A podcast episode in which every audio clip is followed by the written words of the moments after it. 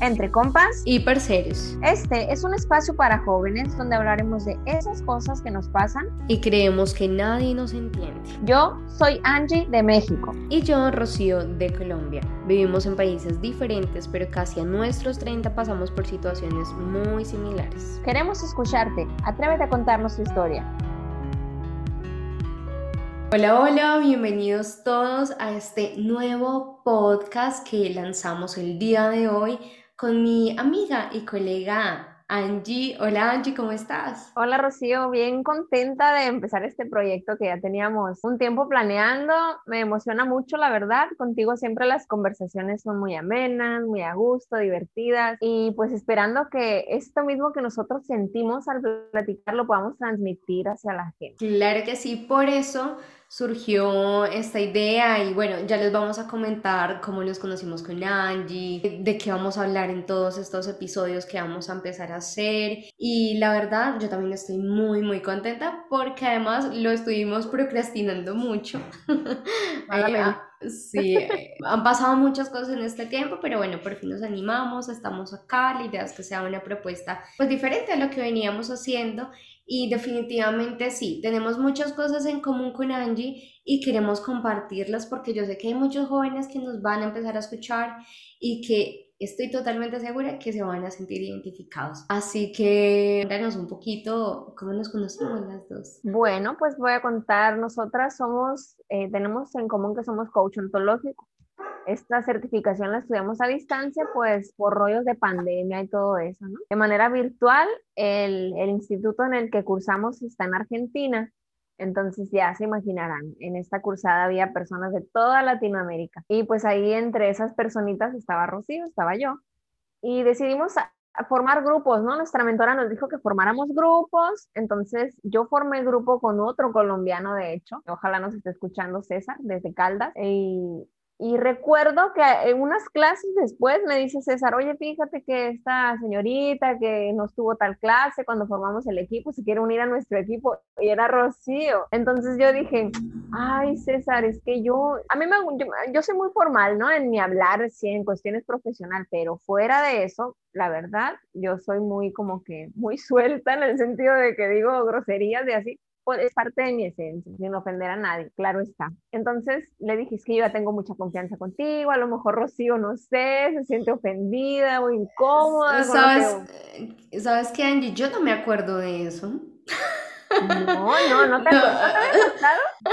No. Es que César me dijo que tú le dijiste en privado, pues. Entonces, él a mí en privado también me dice, no, que mira, que Rocío y yo, ay César, es que yo, yo contigo me siento muy en confianza, yo no sé si Rocío se va a sentir ofendida, si no le va a gustar eso. No, está bien, mira, no te preocupes, voy a hacer algo, me dijo César. Voy a trabajar con ella y voy a trabajar aparte contigo, o sea, con las dos. Ah, pues está bien. Eso, eso era para las prácticas de coaching. Sí, sí, mm, Pero nunca fue porque, ay, qué raro que no te lo haya dicho antes, pero nunca fue porque a mí me cayera mal Rocío o algo así. No, simple y sencillamente, desde el principio me llevé muchísimo con César. Entonces, yo recuerdo que entre las prácticas, una vez le tocó a Rocío ser como la clienta y empezó a contar cosas muy personales. Era lo bonito de las clases, que contábamos cosas, nos abríamos, mucha confianza. Entonces, yo ahí, después de escuchar su historia, lo que nos compartió, yo le escribí en el chat privado. ¿Sabes qué? Muchas gracias por compartir, que eres muy valiente, dándole ánimos porque estaba pasando igual por situaciones un poco difíciles en ese tiempo.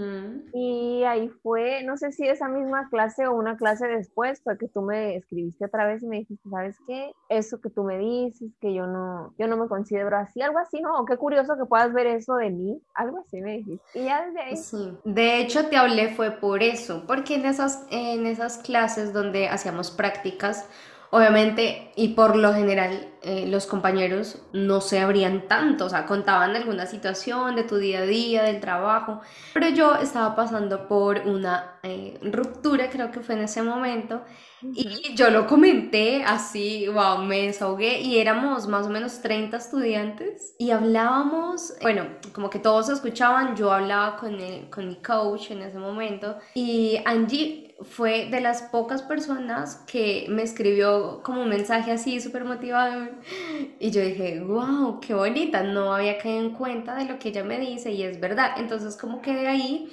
generamos una empatía muy bonita eh, y yo también por eso después me animé a, escribirte y decir como, ok, Angie, practiquemos o bueno, como que hagamos algo acá. y entonces ya encontramos muchas cosas en común, muchas, muchas cosas. Para empezar, pues somos de edades muy cercanas, ¿no? Rocío tiene 27, yo tengo 29 años y muchas situaciones en común, intereses en común. Y ahí fue que yo dije, mira, ¿por qué desde el principio no, no, no formé equipo con Rocío? Me puse a pensar, o sea, se me dio la oportunidad y yo por estar en lo conocido dije, no, quisiste, Angie, por Dios. Pero ¿sabes qué? Yo digo todo. Me rechazaste. No, hermosa, todo llega en su momento indicado, ¿no? Como que ahí fue el, el, el momento en el que hicimos ese clic, esa conexión, y ahora ya nos hablamos casi diario, nos contamos cosas personales, profesionales también. Y de hecho ayer, te, te, lo voy a contar ahora en confianza, qué bonito este momento. Eh, estaba platicando yo con mi novio y hablando de ti, ¿no? ¿no? Que la Rocío, porque acá donde yo vivo nos referimos a el Omar, el Javier, la Rocío, así, ¿no? A lo mejor informal, pero así nos referimos. Acá se escucha súper feo eso de la Rocío, pero bueno. Acá, acá donde yo vivo en el norte de México, así es. Claro que en el ambiente formal, ¿no? Tú no vas a llegar con tu jefe, o no sé, hablarle así, ¿no? Es formal. Pero acá en confianza, pues fíjate que la Rocío, le estaba diciendo yo a mi novio, la Rocío que estábamos platicando y me dice, ah, la Rocío, tu amiga la de allá, sí, ay, le ya la quiero conocer, es de mis mejores amigas. Sí, me dijo, sí, qué bonito que no nos conocemos personalmente, tenemos meses de conocernos, yo creo que ya un año de conocernos virtualmente únicamente, pero qué bonito entablar una conexión así. Por eso decidimos pues hacer este espacio para ustedes. Y como el título lo dice, entre compas y parceros, pues es un espacio entre esa gran amistad que surge entre mi parcera colombiana y yo acá en el norte de México. Qué, qué bonito me siento. No, hermoso, Angie, tan linda. Tú sabes que yo también te aprecio mucho y generalmente yo soy una persona a veces muy cerrada. Sí, yo hago mis historias, comento lo que me pasa y demás, pero a veces soy muy cerrada y eh, contigo he tenido esa, esa confianza. Y además que eres mi coach personal, mi amiga, eh, compartimos muchísimas cosas profesionalmente hablando, entonces son muchas cosas las que tenemos obviamente en común y que nos hacen pues ser así tan familiar. Y a pesar de la distancia que a veces cuando yo hacía mis live la gente me decía tú estás hablando con mucha gente de México, yo te veo en México en algún momento y yo sí, claro, yo quiero viajar, pues ya tuve la oportunidad de ir, pero como turista, ya seguramente cuando vaya a conocerte estaré más tiempo y bueno, se eh, harán muchas más cosas y efectivamente, como dices Angie, por eso nació entre compas y parceros. De hecho, acá parceros, de pronto para las personas de México que nos escuchan, que no conocen mucho de nuestra cultura, eh, se le dice al, al amigo, o sea, pero a ese amigo, amigo que está contigo en las buenas y en las malas, pero también es como muy coloquial si vas a una tienda, se puede usar, digamos que tiene varios significados, ya dependiendo cómo la usas, pero para mí el parcero es el que está ahí siempre. Y bueno, bueno, compas, Angie, esa, esa palabra sí es de, eh, digamos, la usan ustedes mucho más. Acá yo te diría que compa lo asocio como a compañero, compatriota si quieres. Eh, allá, ¿qué significa? Acá el compa, acá en el norte viene de compadre, ¿no? Puedes tener amigos, pero siempre va a haber un amigo especial que tú vas a darle la confianza de decir, ah, este es mi compadre, este va a bautizar a mi hijo porque es más que mi amigo, casi mi hermano. Entonces, ese decirte compa es padre, incluso hasta las mujeres, ¿no? Algunas, es mi compa, aunque sea la palabra comadre, decimos, entre mujeres somos compas, pues también está esa como amistad de hermandad, también igual que, que parcero en ese sentido. Ah, mira, súper interesante. Entonces, por eso fue que decidimos ponerle este nombre. Te cuento algo, Angie, yo no sé si ya te lo había dicho, me imagino que sí, cuando hablábamos. Yo soy muy como de lo profesional, de también como de lo rígido a veces, y yo me imaginaba, no sé, pensábamos en los nombres del podcast y decíamos como, no sé, un podcast que diga antes de los 30 podcast o algo así, como más, como más estándar, más normalito. Y cuando nació esta idea yo dije, bueno, pero me siento haciendo como un programa de la mega o algo así. que va a ser algo mucho más relajado, pero yo creo que al final de eso se trata. Y yo creo que tanto tú como yo escuchamos muchos podcasts de muchos mentores, personas que seguimos, que son espirituales, profesionales, de educación financiera, bueno, de muchos temas. Y por ejemplo, por mi parte, he visto por ahí algunos podcasts de venezolanos o de algunos colombianos que tratan de hacer así como un formato mucho más eh, liviano y fresco, pero tampoco lo he escuchado como por ejemplo de mujeres, ¿sí? Más que todo lo he, lo he visto como de hombres, pero no de mujeres. Y dije, bueno, nosotras también tenemos esa faceta de ser divertidas, de ser chistosas, de ser un poco más relajadas en muchos temas, porque como te digo, nos ven en las redes así profesionales y que el coaching y la psicología, la comunicación, pero no, que yo me pueda sentar un momento y escuchar un podcast donde diga, wow, a mí me pasa lo mismo que a ellas les pasa y que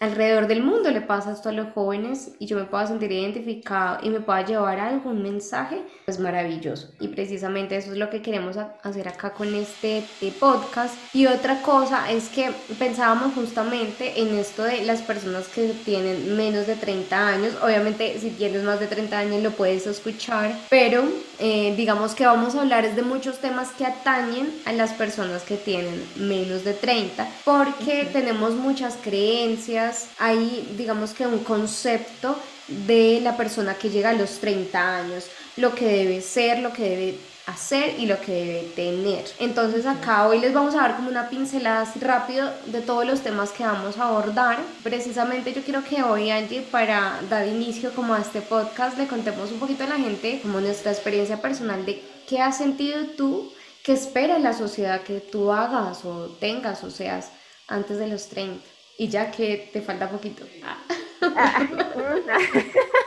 Ni me lo recuerdes. Y la verdad, y la verdad, siéndote 100% sincera, yo me siento como en la misma sintonía.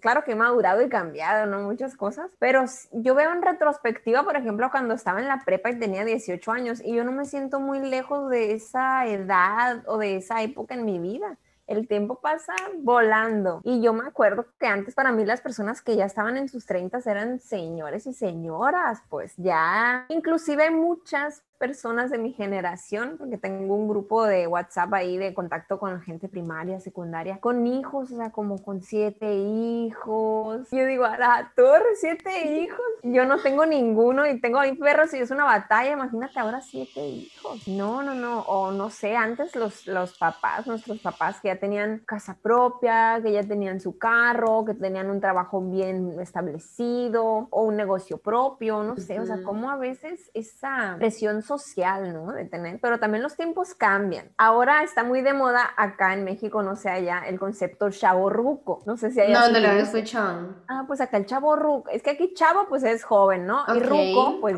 es ya viejo. Entonces, mm, chavo ruco es la combinación del viejo joven, digamos, ¿no? Ah, Entonces, yo no sé si ya entro en la categoría de chavarruca, porque hay gente que. My God.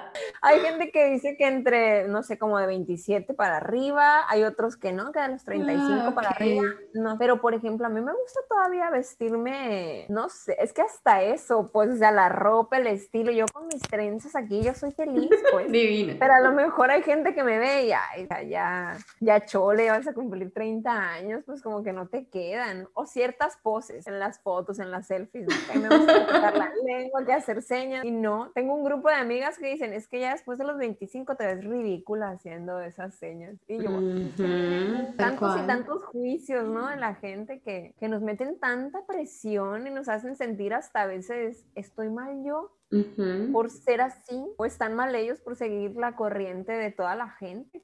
¿Tú qué opinas, Rocío? Tremendo. Y sabes que es tremendo porque a mí me pasa desde el año pasado, es algo muy curioso, que me preguntan cuántos años tengo y yo me pongo un año más. O sea, no sé por qué.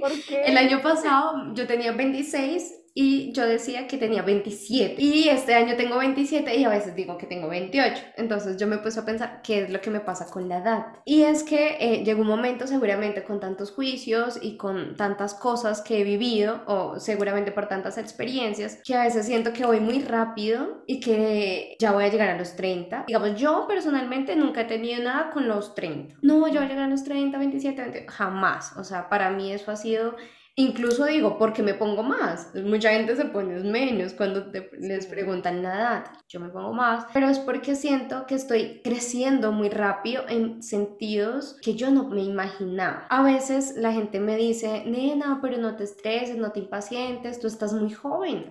Como que tú le cuentas la vida a alguien y te dice, uff, pero todo lo que has hecho y eres súper joven. Y yo digo, no, no soy tan joven para haber hecho todo lo que yo ya quería hacer a esta edad. Y por ejemplo, yo que quería haber hecho a esta edad.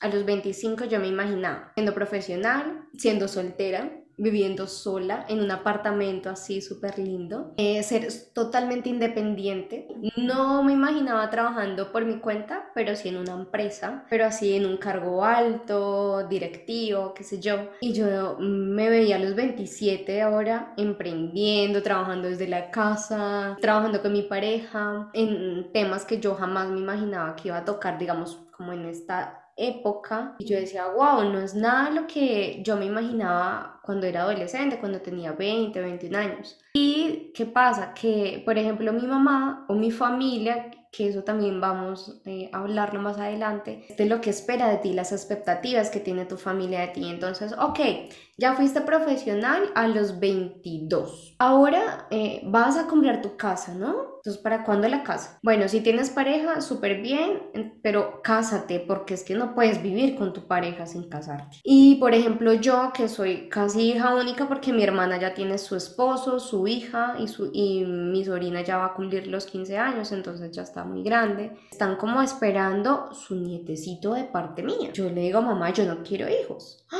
No, no diga eso, esperen Dios, no sé qué. Yo, bueno, pero también es algo muy respetable. Y efectivamente, eh, la gente espera mucho, ¿sí? La gente espera mucho de, de ti, de que a los 30 ya tengas una vida resuelta. Y quizás, ¿sabes también por qué? Yo lo entendí de pronto en, en este tiempo que estaba viendo la serie de Bolívar, no sé si la has visto. No y la estaba viendo eh, que en esas épocas obviamente a las chicas las casaban muy jovencitas, 12, 15 años y con el que le tocara. Y obviamente la gente tendía a morir mucho más joven o, o tener como una vida mucho más corta o, o, más pesada, entonces era solamente tener hijos, la familia, más que todo la figura de la mujer. Y ahora no, por eso como que antes era ya los 30 debe ser así, el Señor, y por eso lo que tú decías, es como el Señor, ya la persona así, súper rígida, súper cuadriculada con su familia. En cambio, tú ahora ves gente de 30 años que físicamente parecen de 20, 25. O sea, incluso hasta los genes empiezan a cambiar, entonces, pues eso es muy relativo, Angie. Mira que por mi parte, llegar a esa edad, pues es una bendición. Incluso ahora tengo expectativas más altas de lo que era antes. Obviamente espero como mucho más, pero no porque yo diga, uy, no, ya estoy vieja o me va a dejar el tren,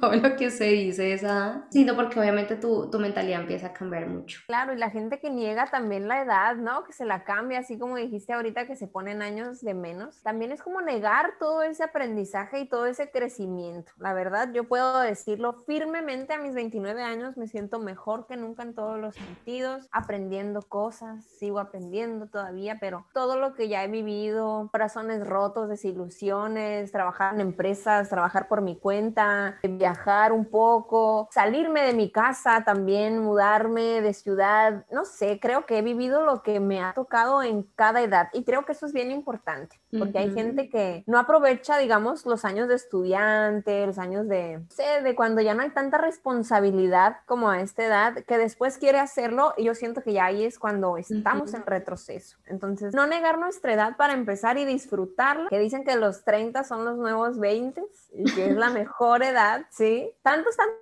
comentarios y opiniones diferentes, ¿no? Que escuchamos. Entonces, también queremos escuchar los comentarios y las experiencias de todas las personas que nos lleguen a escuchar. Rocío y yo formamos parte de un proyecto aparte que es únicamente para mujeres. Sin embargo, este podcast es para mujeres, para hombres y como bien dijiste, para personas de todas las edades que nos quieran escuchar y compartir también su experiencia. Así es. De hecho, eh, nuestra idea inicial es que podamos hacer una comunidad en Telegram también para que allí nos puedan dejar sus audios. Cada semana vamos a hacer un tema diferente. y Ahora al inicio queremos, ya que ustedes lo escuchen, nos digan qué tal, si les gustó, qué tema les gustaría saber o conocer o hablar. Y de ahí vamos a empezar a eh, pedirles a ustedes audios donde nos cuenten cortito alguna experiencia referente al tema que vamos a hablar. Esto también es para que tengamos pues obviamente una comunidad mucho más unida, para que consigamos nuevos amigos, tengamos con quien más hablar, contarles nuestras experiencias.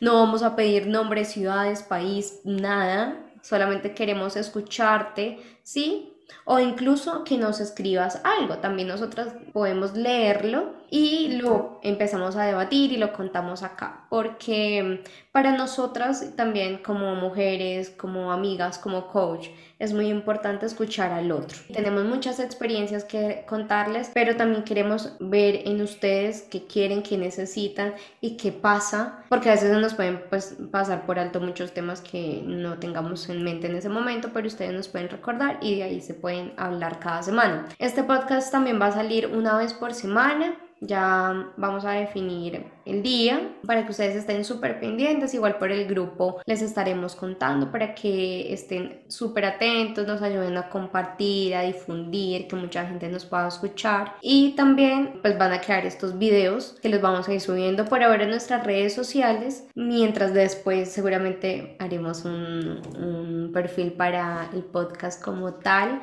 Y bueno, súper contenta Angie, yo creo que si nos ponemos a hablar en un solo podcast de todos estos temas, no terminamos. Así es, así es. Pues para no hacer el cuento más largo, ya Rocío les dio como que la dinámica de, compartir experiencias. Estamos ansiosas por escucharlos, por apoyarlos y pues bien contenta que siga este espacio entre compas y parceros. Claro que sí, Angie. Bueno, recuerden que yo les hablo desde Colombia, Angie desde México. Nos pueden escribir desde cualquier parte en donde estén. Nos vemos entonces en el próximo episodio. Espero que les haya gustado muchísimo. Angie, me encanta, de verdad que ya por fin hayamos hecho el episodio y bueno, nos vemos entonces en la próxima. Muchas gracias, besitos.